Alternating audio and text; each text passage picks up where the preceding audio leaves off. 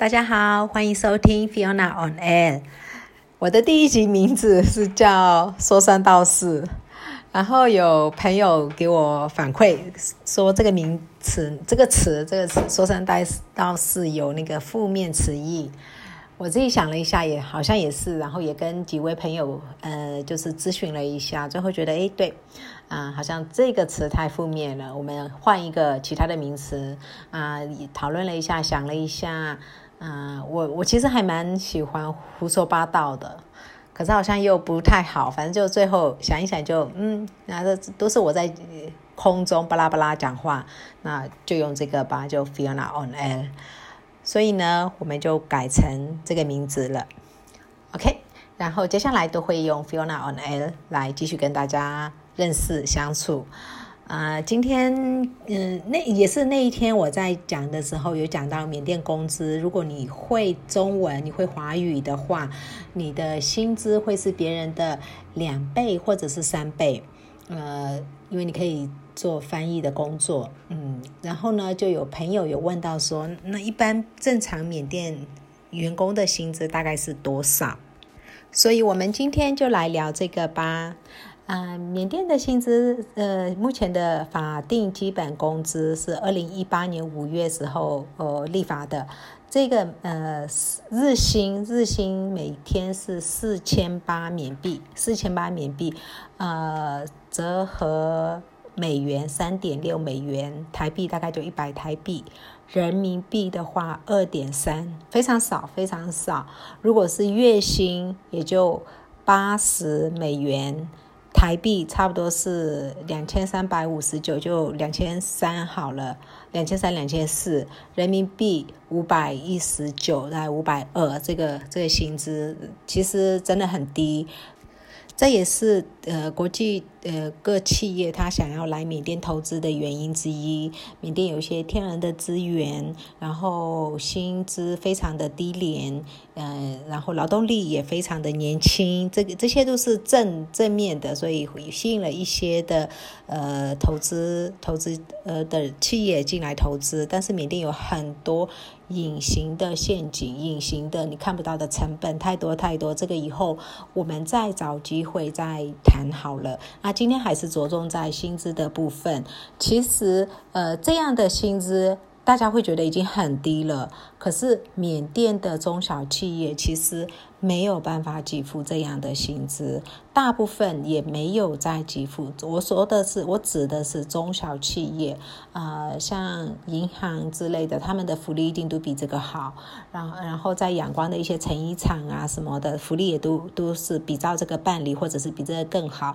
可是你你看到的，呃，在路边的呃奶茶店。或者是一些餐厅，嗯，一些小的杂货店这一类的，他们的薪资可能没有办法达到啊每个月月薪八十美元，呃，但是这些中小企业他们会提供食宿，就有点像啊的，就是中国大陆呃农民到北上广去打工的时候。呃，那些工厂它会提供食宿，是差不多一样的概念，就是他会提供食宿，然后甚至有一些会，你员工生病了会照会带去看医生啊，什么这些都有资方在负责。我刚刚讲的最低基本工资是指。每天工作八个小时，但是缅甸其实好多地方，特别是乡下地方，没有所谓的工时概念，它就是大部分都雇主跟嗯职员是住在一起。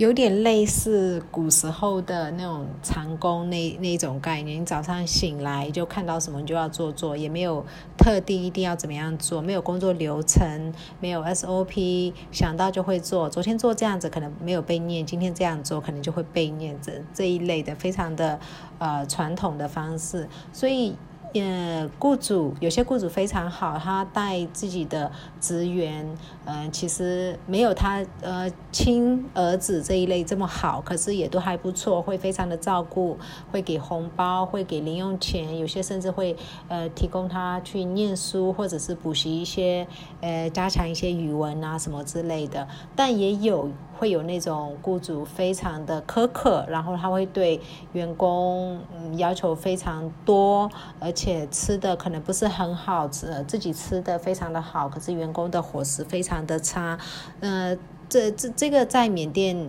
乡下乡下还是会存在。所以开始有越来越多人往阳光瓦城靠拢，因为他这样子的话，他们可以找到，譬如说成衣厂去工作，他的呃工作流程、工作什么都薪资什么都比较好，然后就。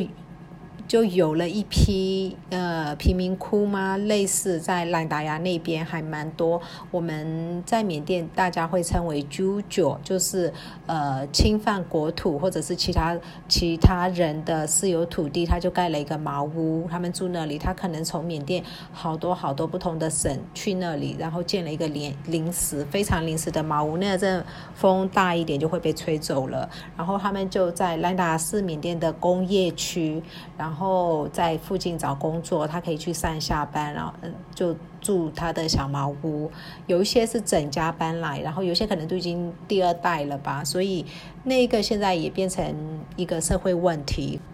这个以后再讲。嗯，所以在缅甸就业机会其实真的不呃。不多，选择性非常少，所以呢，也相对的变成缅甸人蛮喜欢创业的。呃，我所谓的创业不是做一个多了不起的事业，他就是自己开一个自己的小槟榔摊啊，或者是在路边卖一个小啊面店面，就是面摊啊之类的，就是做自营商，小小的自营商的比例比真的去呃做寿星阶级的比例要高非常的多。受薪阶级里面呢，又有分有受过比较高等教育的，呃，比较高教育水水准的这些人呢，他们会在哎国际企业里面做一些呃管理啊、领导或者是一些文书之类的工作。然后有一些呢，呃，他会自行创业，因为可能是富二代。对这一类的，那也有一些他也是受过呃蛮好的教育，可能没有出国留学，但他的教育水水准也都还不错，因为水准也都不错，他可能有去学加强他的电脑一某些技能，电脑技能或者是会计技能，然后也是在一些大企业，可能没有到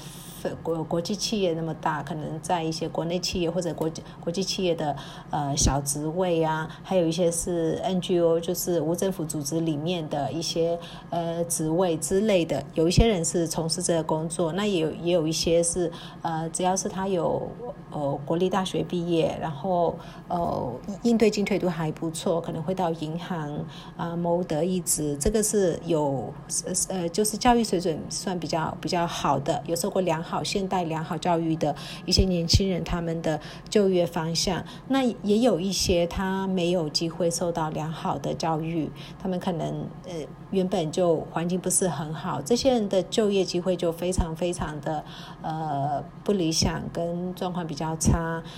所以也有不少人会到泰国去工作，到马来西亚去工作，呃，然后有一些呃英文比较好一点，他可能在服务业，就是旅旅游餐饮业服务过有经验的人，他可能会到杜拜之类的，就是。呃，到国外去找更好的工资。那在上班，其实这个情况还蛮严重的。我们在上班的某些村，你进去村里面上班，克克克伦班、嗯克雅邦这一些比较跟泰国靠比较近的这几个呃邦的乡下乡村，你到村里面进去看，你只看到老人跟小孩、年轻人。全部都去泰国工作，然后有一些人就这样沉沦下去了。他在泰国做了什么，怎么样不知道。他可能会寄钱回家，让家里生活过得呃不错，可是。没有再回来了，你不知道他在泰国是用什么方式谋得着这些钱财。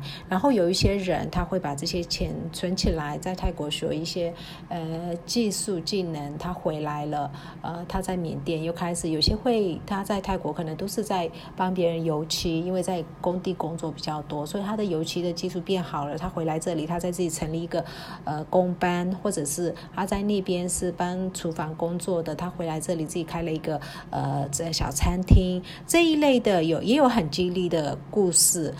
那我们来说说我们的华裔青年他们的就业机会。华裔青年大部分人他会呃在自己的亲戚所设立的小中小企业里面工作，呃自己亲戚家，譬如说呃营业烧烤店，他可能在那边学一些烧烤，然后自己未来可能要也是要经营另外一间烧烤，或者是他的亲戚比较有钱，他们在帕干就是克钦邦那边。有一个矿场，他去那里去工作，或者是他的亲戚有代理什么品牌，他在那里工作，所以华裔算是彼此会照顾的。呃的，这是华裔青年的有一部分人，他的出路他就是呃靠关系、靠亲戚，他从亲戚那里谋得职位。另外一部分人呢，就像我上一次讲的一样，他们在呃仰光、曼德勒都有。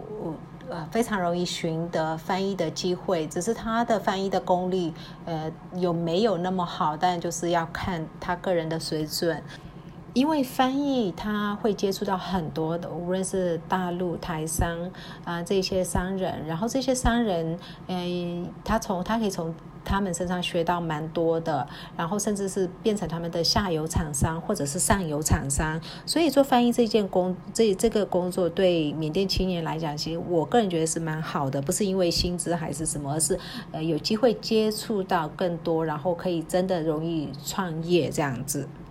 然后呢，现在更多更多的缅甸华裔年轻人跑去做什么呢？薪资非常诱人的呃线上赌博。但他们不是自己赌，他们就是大陆的公司，呃，在边界，比如说中泰边界，呃，哦，中缅边界、缅泰边界、菲律宾、柬埔寨，他们设立了一些据点。然后呢，这些员工需要会中文，需要会打中打。啊，然后就是线上赌博，他们可能是客服，可能是拉客，详细工作内容我不是很清楚，但他的薪水大概都有一百多万，嗯，缅币，所以这个是对年轻人来讲是很大很大的诱惑。你们想想看，一般缅甸人的薪水一个月可能大概只有八十美元，然后如果这华裔年轻人他去博弈公司去工作，他一个月的薪水大概是八百八百美元以上，所以他等于是他一个月就等于差不多等于人家的一年的呃呃工资，这太太吸引年轻人了，所以蛮多人去从事这个行业。哦，差点忘了，讲到博弈，差点忘了一个行业，在缅甸也是非常根扎的很深的一个行业，就是博弈。然后缅甸我们我们土语就是方言，我们称为两个字、三个字，呃，然后缅甸话我们会说的隆的隆东隆的隆的意思就是一个球，那隆就两个球，东隆就三个球，呃，就是呃赌博赌。呃，足球赛，因为缅甸非常疯足球，然后再来是有一个叫两个字，有点像乐透彩，这个以后再讲它详细的规则。这个也是好多人在做。如果你看到年轻人，然后家里其实一般般，然后他自己好像也没有特别做什么工作，可是吃的、用的、喝的都还蛮好的，也没有什么工时的状况，那。基本上百分之八十，他就是从事这个行业，也有很多台湾呐，其他的来这里从事这个行业，我大概知道有一些有，但是详细我也不是很清楚。那目前今天呢，就跟大家分享这样子，从基本工资到缅甸的一些就业状况嘛，大概是这样子。如果你觉得我漏了什么，或者是我大概没有讲到什么，或者是你想到什么，你其实你可以在我的 Facebook 跟我讲，然后可以再提醒我一下，谢谢你，拜拜。